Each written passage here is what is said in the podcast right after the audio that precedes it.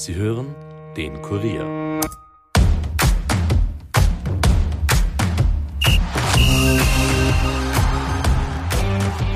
Die Transferzeit ist in vollem Gange. Fußballvereine wollen bei ihnen entwickelte Spieler zu gutem Geld machen. Gleichzeitig muss man versuchen, entstehende Lücken zu füllen und schwache Positionen zu stärken. Doch wie findet man die besten Spieler? Neben erfahrenen Scouts wird an dieser Stelle auch immer öfter die künstliche Intelligenz gefragt. Wie das läuft, welche Daten über Spieler gesammelt werden können und welche davon überhaupt relevant sind, haben wir Trainingswissenschaftler und Sportinformatiker Daniel Memmert von der Deutschen Sporthochschule Köln gefragt. Hallo und herzlich willkommen zur 138. Folge der Kurier Nachspielzeit. Mein Name ist Caroline Krause-Sandner.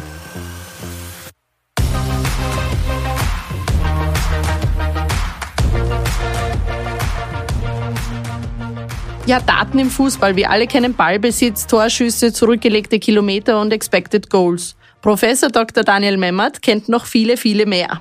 Er leitet das Institut für Trainingswissenschaft und Sportinformatik an der Deutschen Sporthochschule in Köln und hat in diesem Rahmen 16 Jahre lang mit dem DFB zusammengearbeitet und sammelt und analysiert mit seinem Team auch heute noch Daten für viele Fußballvereine, vor allem in Deutschland. Ich bin jetzt virtuell mit ihm verbunden. Hallo, Herr Memmert. Vielleicht können Sie mal kurz erzählen, wie Sie damit angefangen haben. Zu welcher Zeit haben Sie damit angefangen und was war damals so der Status quo in der Datenanalyse im Fußball jetzt im Besonderen? Ja, also es gibt ja ganz viele verschiedene Arten von Daten. Videos sind ja auch eine Art von Daten und ähm, mit Videos ähm, arbeite ich natürlich schon, äh, seit ich äh, an der Universität Heidelberg promoviert habe. Da haben wir vorwiegend dann Fußballspiele von Hoffenheim, das ist damals ein Regionalligist von den Bundesliga-Verein in Deutschland, haben wir Video ähm, quasi dann ausgewertet für, für den Trainer, um dort Erkenntnisse zu generieren. Äh, wir haben da relativ lang dafür gebraucht, so acht Stunden pro, pro Fußballspiel, verschiedene Kategorien, äh, ähm, aus, also quasi getaggt, wie man heute äh, dazu mhm. sagt. Das heißt, ähm, in verschiedenen Kategorien eingeteilt, Spielaufbau links, rechts, dann die Angriffe durchs Zentrum oder durch die äh, oder auf den Flügeln. Und ähm, ja, das äh, war eine sehr spannende Zeit und es waren schon sehr große Datenmengen. Das heißt, es haben die normalen Festplatten damals nicht ausgereicht für so ein Bundesligaspiel. Da muss man schon relativ kreativ unterwegs sein.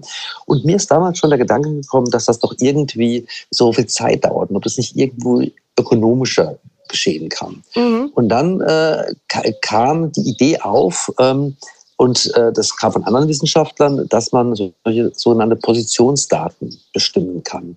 Das hatte ich dann gehört, dass es sowas gibt und habe ich dann da auch schlau gemacht. Äh, da hatten, das ging schon früher los, äh, auch in Amerika waren da so die ersten Ansätze, äh, dass man versucht hat, Spieler zu tracken. Das heißt, die äh, Zeit und äh, die, die, die Bewegungen ähm, die, der Spieler abzubilden, die XY-Koordinaten des Spielers und des Balls abzubilden, um dadurch quasi einfach 1 0 zu haben, aber die dann quasi die Position des Spielers zu jeder Sekunde auf dem Platz wiedergibt. Und ähm, damit, ähm, das fand ich sehr, sehr spannend. Da haben dann die ersten Firmen sind da drauf gesprungen in Deutschland, so um, um 2000, mhm. 2001, 2002 und haben das dann weiterentwickelt.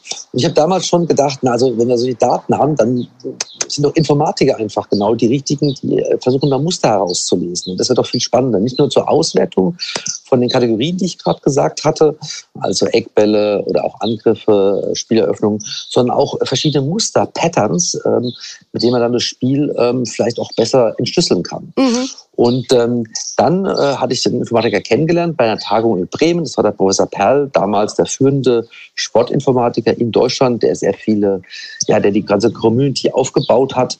Ähm, ähm, nicht nur in Deutschland, dann auch dann auch später weltweit. Mhm. Und ähm, wir haben uns gleich einen guten Draht zueinander gehabt und ähm, wir haben dann versucht, an so, eine, so einen Datensatz dran zu kommen. Und das ist dann uns gelungen 2006 bei der Weltmeisterschaft äh, in Deutschland, das Endspiel. Das haben wir dann zugespielt bekommen. Ich kann Ihnen heute gar nicht mehr genau sagen, woher das kam und ob das so, äh, vielleicht sogar sogar Menschen in riesigen oder viele Menschen in riesigen Zeiten das versucht haben, irgendwie dann so in Zahlen zu übertragen oder ob das schon maschinell war. Äh, das, da lachen wir heute äh, selber ein bisschen drüber, weil wir es gar nicht mehr wissen, wo die Daten genau herkamen. Wahrscheinlich aus Russland, aber so ganz genau wissen wir es nicht mehr.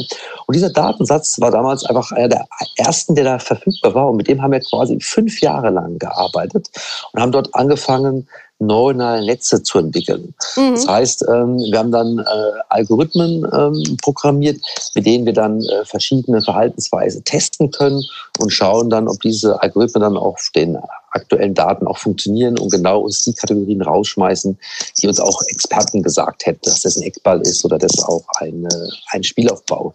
Wir haben damals schon eine relativ ähm, umfangreiche Förderung bekommen vom Bundesinstitut für Sportwissenschaft und von der Deutschen Forschungsgemeinschaft.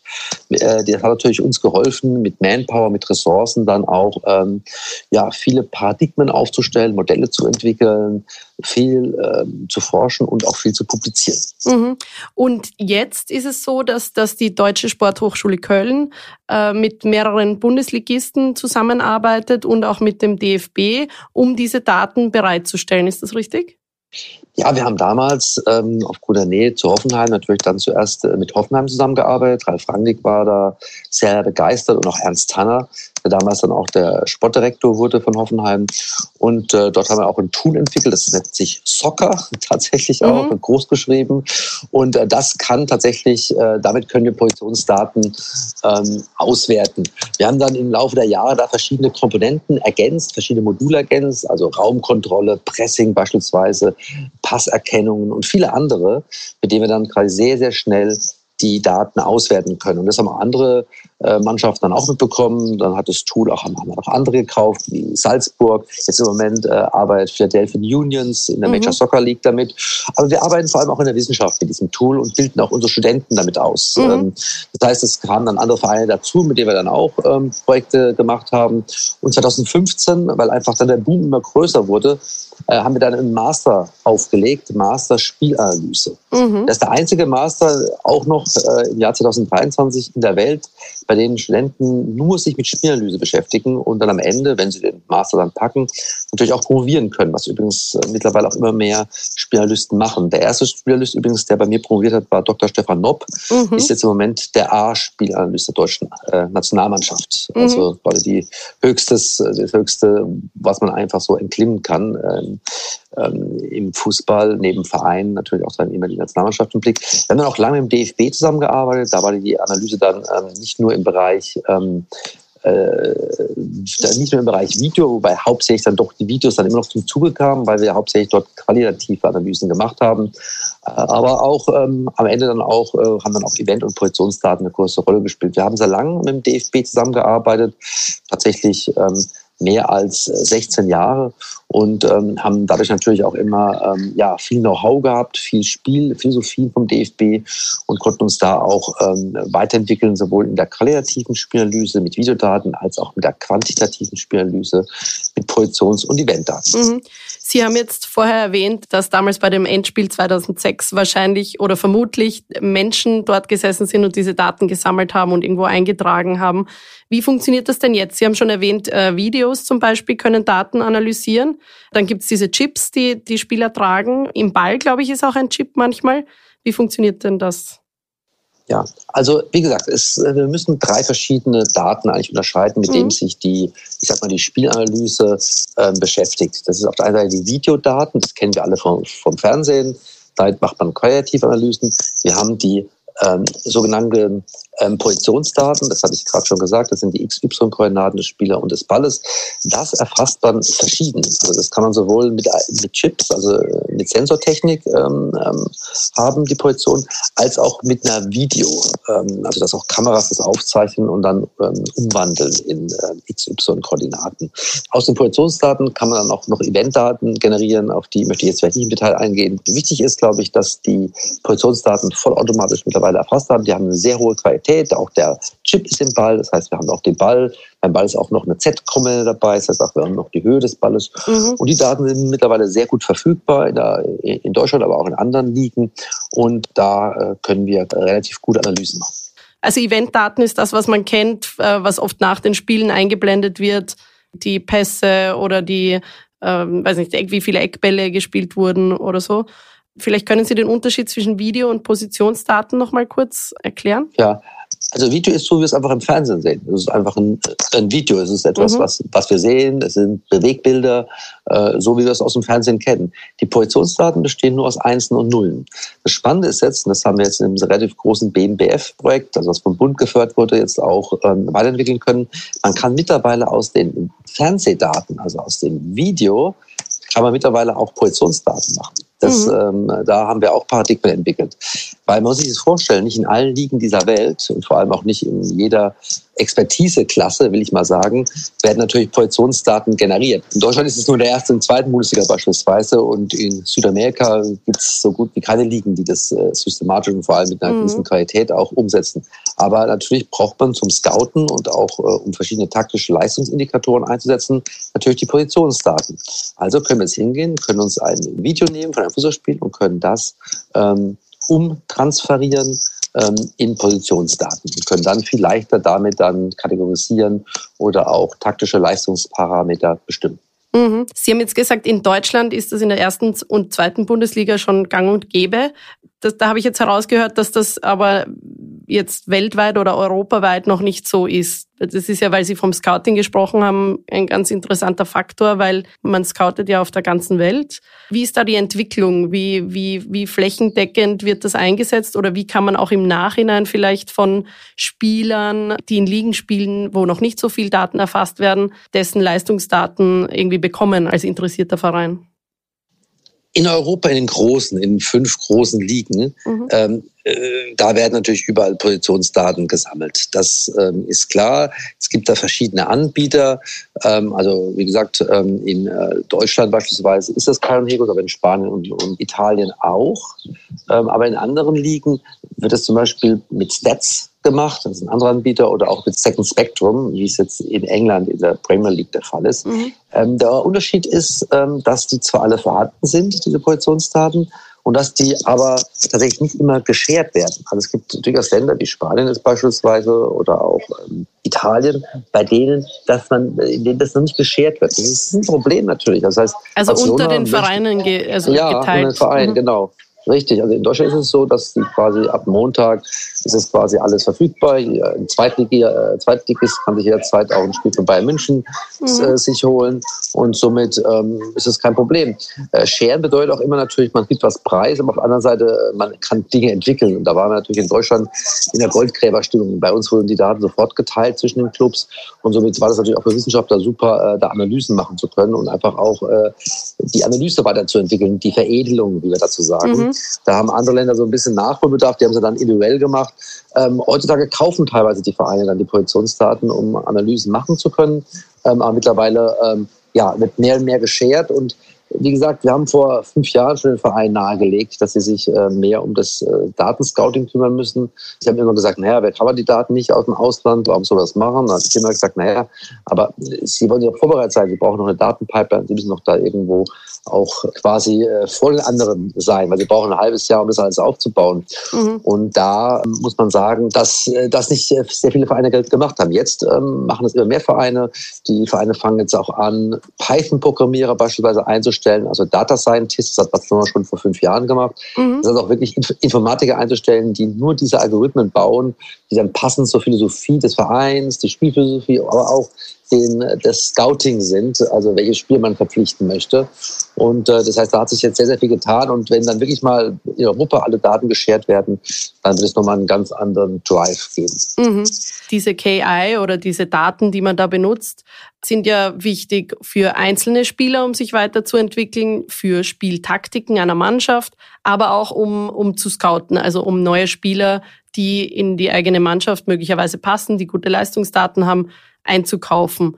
Und jetzt beim Scouting, welchen Anteil kann denn, können denn diese Daten haben an einer Entscheid an einer Kaufentscheidung? Also ich erinnere mich da an diesen Film Moneyball, in, dieser mhm. Baseballfilm, wo ja wirklich die Mannschaft nur oder fast ausschließlich aufgrund von Daten zusammengestellt wurde und dann erfolgreich war.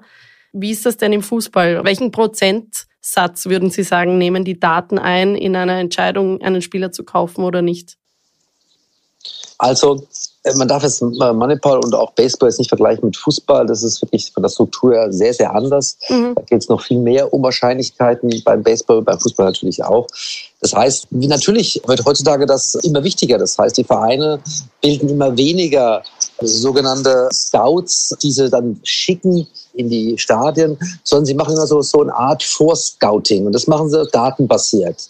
Und da schauen sich verschiedene Key Performance Indizes an schauen, welcher Spieler da dann passt und dann wird erst äh, ein Scout geschickt, der dann das alles sich mal live im Stadion anschaut. Das heißt, äh, das Datenscouting hat bei vielen Vereinen mittlerweile einen ganz hohen Stellenwert, weil man natürlich auch ressourcensparend arbeiten kann. Man muss nicht so viel durch, durch Europa fahren. Aber wie gesagt, es gibt nicht von allen Spielen Daten. Das ist das Problem. Videodaten, okay, das hat man oftmals, aber auch nicht immer zuverlässig mhm. und auch noch auf gar keinen Fall dann solche Positionsdaten. Das heißt, ähm, es dauert noch ein bisschen, bis da hier ähm, auch ähm, soweit ist, dass man wirklich auch überall, wo man möchte, dann auch Daten hat. Aber das, das, das wird kommen. Und ähm, aber die Vereine sind jetzt schon eigentlich sehr gut unterwegs, was das betrifft. Mhm. Aber könnte man zum Beispiel sagen, äh, ich bin ein österreichisches Fußballteam und ich bin interessiert an Spieler X aus, sagen wir, Ghana. Der weiß, dass ich interessiert bin und der trägt jetzt einfach mal einen Chip für ein paar Spiele oder macht das keinen Sinn? Doch, also letztendlich können sich Vereine dann halt, müssen sich einfach darum kümmern, dass, sie, dass, dass man Projektionsdaten erfassen kann von ihren Spielen. Das ist nicht, im Moment noch nicht so ganz günstig, muss man ehrlicherweise sagen. Mhm. Dann ist das immer das Problem, macht die andere Mannschaft mit? Das ist ja auch die Frage. Also man braucht ja eigentlich von beiden Mannschaften die Positionsdaten. Das ist schon mal, also so ganz einfach ist es nicht mhm, tatsächlich. Mhm, ja. ähm, ich weiß natürlich, dass die großen Clubs wie Red Bull, Salzburg beispielsweise, mhm. da haben auch die U17 und U19 haben natürlich Positionsdaten, das wird erfasst und das ist natürlich immer sehr einfach, weil, weil da kann man ja sagen, das macht der Verein, ja, ihr kriegt auch die Daten, das heißt von uns. Das ist halt sehr, sehr nett quasi, das heißt, man äh, gibt dann auch die Daten weiter. In der Regel können natürlich die anderen Teams jetzt nicht so viel damit, damit die Daten anfangen. Mhm. Nichtsdestotrotz, glaube ich, ist es eine sehr schöne Geste und auch äh, sehr, sehr schönes Entgegenkommen dann, wenn man einfach dann auch die Daten dann ähm, shared. Also die Datenerfassung ist jetzt noch nicht so weit, dass man das jetzt für 1000 Euro bekommt. Aber letztendlich wird das, wird das immer günstiger werden. Somit kann man auch bald in niedrigeren Klassen dann auch anfangen, Positionsdaten zu sammeln. Mhm. Wie kann man sich das denn prinzipiell vorstellen in der Arbeit jetzt, in Ihrer Arbeit, wenn Sie mit Bundesligisten zusammenarbeiten? Also sagen wir, der Trainer von Mannschaft X, wie tritt er mit Ihnen in Kontakt oder wie, wie oft werden da Daten geshared oder wird da einmal ein Datenpaket gekauft, das kriegen die dann jede Woche oder wie kann man sich das vorstellen? Ja, es gibt ganz, ganz viele verschiedene Modelle, die wir da fahren mit den Vereinen. Also letztendlich hatten, haben die Vereine ja alle Spielerlisten. Mhm. Ähm, teilweise ist der, gibt es auch eine Co-Trainer-Spielanalyse. Das heißt, der ist dann nochmal viel dichter dran am, am Team und ähm, ähm, äh, auch am Cheftrainer. Und dann ähm, ist die Frage ja, gehen wir auf das Kreative das wäre dann eher an die Videodaten oder gäbe er eher an die taktischen Leistungsindikatoren. Das wäre dann eher die Positionsdaten. Die können uns ja ganz einfach über das Portal zur Verfügung gestellt werden. Das heißt, das können wir jeden Montag tagesaktuell dann abrufen vom letzten Spieltag. Und dann, dann ist es die Frage, also will der Verein Tool haben? Hat er jemanden, der das auch dann direkt auch umsetzt und auswertet? Oder auf der anderen Seite sagen Sie, Sie wollen bestimmte taktische Leistungsindikatoren haben, dann würden wir die alle auswerten und einfach dann nur die Ergebnisse rüberschicken. Es gibt verschiedene Möglichkeiten, wie man das, äh, wie man das umsetzen kann. Mhm. Wie viele Parameter kann man eigentlich pro Spiel äh, erfassen? Unendlich viele? Es klingt so, aber ja. Ja, es ist so. tatsächlich kann man ähm, sehr, sehr viele ähm, erfassen. Aber das macht natürlich keinen Sinn, weil da hat man eine Datenflut und äh, man weiß ja nicht genau, was man. Das ist das größte Problem, ist auch in der Wissenschaft tatsächlich. Mit welchen Daten kann man eigentlich äh, brauchbar arbeiten mhm. und welche Daten sind überhaupt sinnvoll? Also da gibt es ja auch mittlerweile viele Validierungsstudien und wir können zum Beispiel, also nicht nur wir, sondern auch andere Labs können das relativ schön zeigen, dass zum Beispiel solche physiologischen Parameter, die zurückgelegte Kilometer oder auch die Anzahl der Sprints gar kein großer Indikator für den Ausgang eines Fußballspiels ist. Mhm. Also wir sagen da so, so trivial Parameter dazu oder auch Ballbesitz ne? oder auch angekommene Pässe. Lauter solche Indikatoren, die ja von den Medien auch sehr stark gespielt werden, weil sie eigentlich sehr leicht und sehr eingängig sind, mhm. haben eigentlich keinen, äh, keine große Relevanz für den Ausgang eines Spiels und somit ähm, ist die Frage, ähm, welche Bedeutung sie haben. Ähm, und, ähm, aber andere Parameter, wie zum Beispiel die Raumkontrolle oder das Pressing, sind Parameter, die wir validiert haben über sehr, sehr, sehr große Datensätze hinweg. Und da können wir sagen, dass es da doch Zusammenhänge ähm, und auch signifikante Zusammenhänge gibt mit dem Ausgang eines Fußballspiels. Und dann sind solche Parameter natürlich viel nützlicher. Natürlich muss man das auch sehr individuell sehen. Also die Vereine haben eine eigene Spielphilosophie und wir sind eher so, dass wir nichts von der Stange verkaufen, sag ich jetzt mal, oder äh, anbieten, sondern dass wir sehr, sehr individuell da arbeiten und auf die Spielphilosophie der Vereine eingehen und genau dann das aus den Daten herausholen, was der Trainer auch sehen möchte. Mhm. Es klingt auch so, dass man da wirklich, also auch wenn man jetzt mit diesen Daten arbeitet und so, es klingt überhaupt nicht trocken, sondern so, als ob man sich wirklich auch sehr für das Spiel begeistern muss, um, um das auch weiterzuentwickeln. Ja, das ist ganz wichtig. Wir können zum Beispiel auch schön zeigen in Publikationen, dass wir sehr granular denken müssen. Das heißt, drüber zu rechnen über so ein Spiel ist immer ein bisschen schwierig. Wir sind mittlerweile auf so ein sequenzbasiertes oder, oder phasenbasiertes Modell umgestiegen, wo wir uns eine einige Phasen anschauen. Und bei diesen Phasen, da, die spielen dann schon eine viel größere Bedeutung tatsächlich, weil wir sehen schon, ein Tor verändert alles. Ne? Ähm, mhm. Das können wir klar zeigen, wenn, wenn die Mannschaft zurückliegt, dann läuft es natürlich viel mehr. Und dann ist sie natürlich, äh, dann, dann verändern sich alle Parameter. Und das wird heutzutage noch viel zu wenig ähm, berücksichtigt und somit sind die Ergebnisse auch immer so mit Vorsicht zu genießen. Wenn man da so granularer arbeitet, dann ist es so, dass man wirklich dann auch sich die Phasen anschaut, dort Erfolgsparameter festlegt und dann anschaut, was dort exakt passiert ist. Das heißt, man hat viel mehr Kontext mit dabei. Mhm. Und, das ist, und das ist die Zukunft und das entwickeln wir weiter mit verschiedenen Modellen und Paradigmen in unseren Projekten weil Sie jetzt das Gegentor erwähnt haben oder dass eine Mannschaft in Rückstand geht. Ich habe mich gefragt, ob äh, künstliche Intelligenz auch mentale Komponenten erfassen kann. Ist das möglich? Naja, die Frage ist, wie man mental genau ähm, definiert. Letztendlich ist es schon so, dass wir in einem größeren Forschungsprojekt, was jetzt auch in der Promotion abschließen wird, uns äh, die Vororientierung anschauen. Das heißt, die Spieler die versuchen ja möglichst viel wahrzunehmen um sich herum. Wir mhm. sagen dazu auch, Aufmerksamkeitsfenster soll groß sein. Dazu drehen sie ihren Kopf. Und man kann schön zeigen, nicht nur wir, sondern auch in anderen Labs, dass ähm, dieses, diese Vororientierung, das Drehen des Kopfes vor einer Aktion, die man dann macht als Spieler, den Pass besser macht, mhm. äh, den man dann, dann spielt. Und das ist etwas, was jetzt mittlerweile ähm, Einzug gehalten hat in den deutschen Fußball, auch in den internationalen Fußball. Und ähm, das ist so eine Art ja, ja, Vororientierung, eine kognitive Komponente. Und das äh, macht man heutzutage noch über Videos. Also man muss äh, Studenten äh, dran setzen, die dann diese Bewegung stellen. Also wie oft hat er jetzt seinen Kopf gedreht, ähm, ähm, mhm. diesen Schulterblick gemacht, äh, bevor er den Pass spielt, was sehr aufwendig ist, was sehr lange dauert. Und da versuchen wir das auch auf der Basis von Projektionsdaten zu bestimmen. Mhm. Was würden Sie denn sagen, wie weit ist, sagen wir jetzt Deutschland, weil Sie hauptsächlich in Deutschland tätig sind, in der Entwicklung der Datenanalyse im Fußball? Also wenn jetzt, wenn wir jetzt sagen, eins ist der Anfang und zehn ist der absolute Zenit, wo nichts mehr weiter erreicht werden kann. Was würden Sie sagen, wo stehen wir gerade? Ja, also wir sind am Anfang, das muss man jetzt ehrlicherweise sagen. Das heißt, wir beginnen gerade erst richtig auch Theorien zu entwickeln, die auf Positionsdatenanalysen basieren. Wir versuchen gerade auch ein neues Paradigma zu etablieren. Äh, das ist in den letzten zwei, drei Jahren auch mit der Promotion ganz gut gelungen, dass wir auch versuchen, experimentell zu arbeiten in der Sportinformatik. Das heißt, dass wir Fußballspiele initiieren und dann auch verschiedene Anweisungen geben an die Mannschaften. Somit manipulieren wir auch ein Stück weit. Mhm. Und das ist ja die Grundvoraussetzung, auch um Experimente machen zu können. Das heißt, wir können dann auch wirklich kausale Annahmen dann auch testen und nicht nur korrelative. Das ist sehr, sehr wichtig äh, in der Wissenschaft.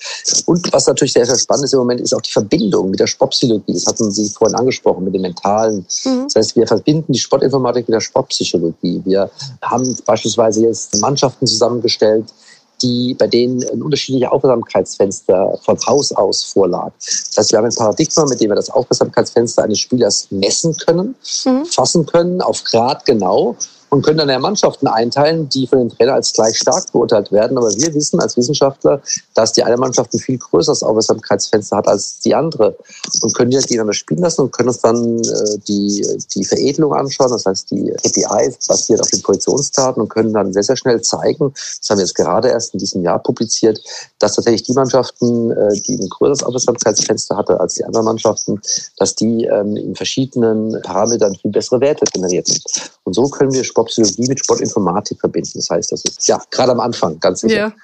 Und Sie haben ja auch ein bisschen einen Einblick äh, in den österreichischen Fußball. Sie werden auch immer wieder eingeladen vom ÖFB, um da Ihr Wissen quasi weiterzugeben. Und Sie haben vorher Red Bull Salzburg auch erwähnt. Sie wissen, dass Ralf Rangnick ähm, als, glaube ich, sehr datenaffiner Mensch österreichischer Teamchef ist. Wie sehen Sie denn die Entwicklung in Österreich? Haben Sie da einen Einblick, wie weit wir da in Österreich sind? Ja, ich äh, kann natürlich jetzt nicht von allen Vereinen sprechen. Ich kann jetzt von den Vereinen sprechen, mit denen ich in Kontakt bin. Äh, und natürlich auch von Ralf Rangnick. Ralf Rangnick ist immer schon ein Pionier gewesen und ein Vorreiter in verschiedenen Bereichen. Und ähm, ich freue mich auch sehr, dass er jetzt auch so stark auch unseren neuen Studiengang unterstützt. Äh, Sportdirektor im Amateur- und Nachwuchsleistungsfußball, der seit diesem Jahr läuft. Da wird Ralf Rangnick auch als Speaker auftreten bei uns dann im September.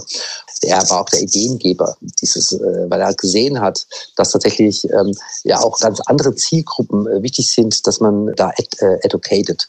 Und mhm. äh, wir hatten das nicht in Deutschland, so eine Art äh, Sportmanager-Ausbildung, Sportdirektoren-Ausbildung. Und das haben wir jetzt äh, angestoßen in Köln an der Deutschen Sportschule Köln, haben es den ersten Jahrgang laufen.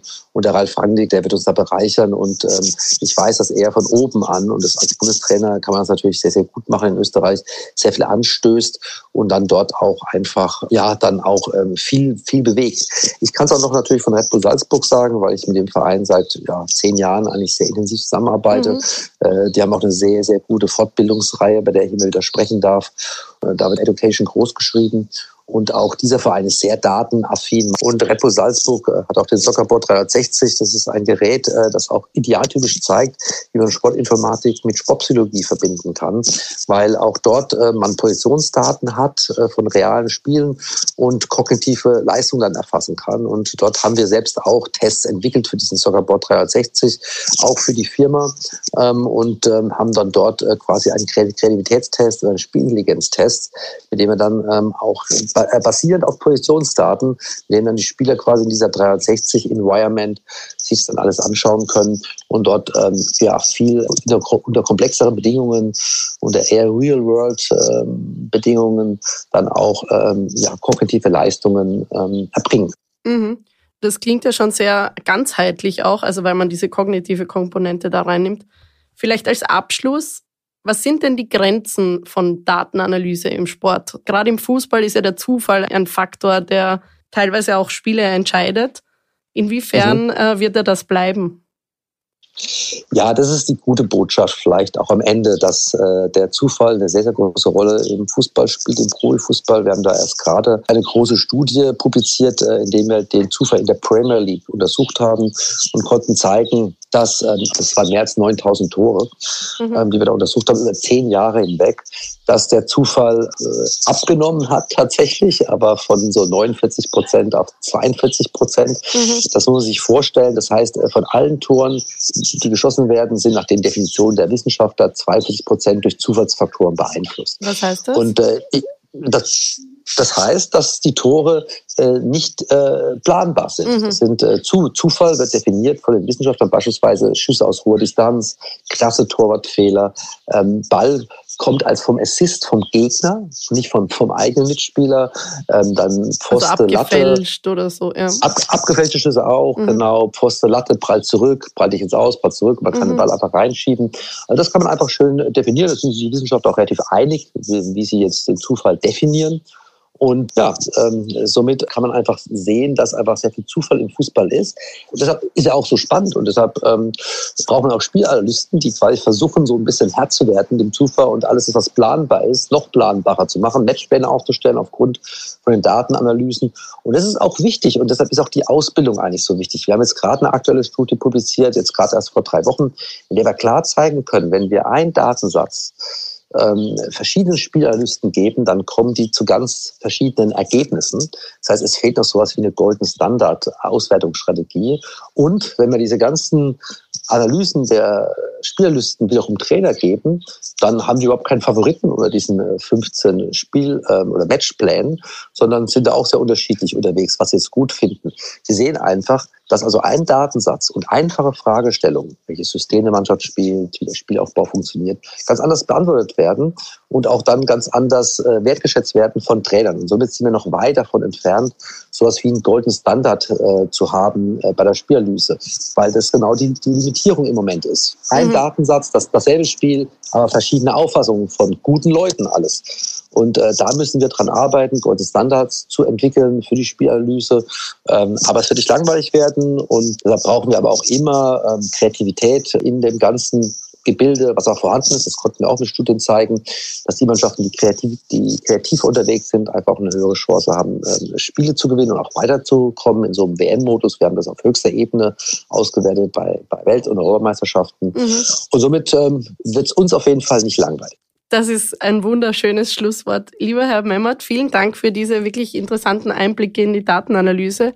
Ich glaube, äh, Fußball wird spannend bleiben, wird vielleicht noch kreativer werden und wir werden mit Spannung weiter zusehen. Vielen Dank für dieses Interview. Vielen lieben Dank. Und ich sage danke auch an euch fürs Zuhören. Wenn es euch gefallen hat, lasst es uns gerne wissen. Wir freuen uns auch über Mails an sport.kurier.at und vor allem freuen wir uns, wenn ihr nächste Woche wieder dabei seid. Danke auch an Dominik Kanzian für Ton und Schnitt. Bis nächstes Mal. Baba.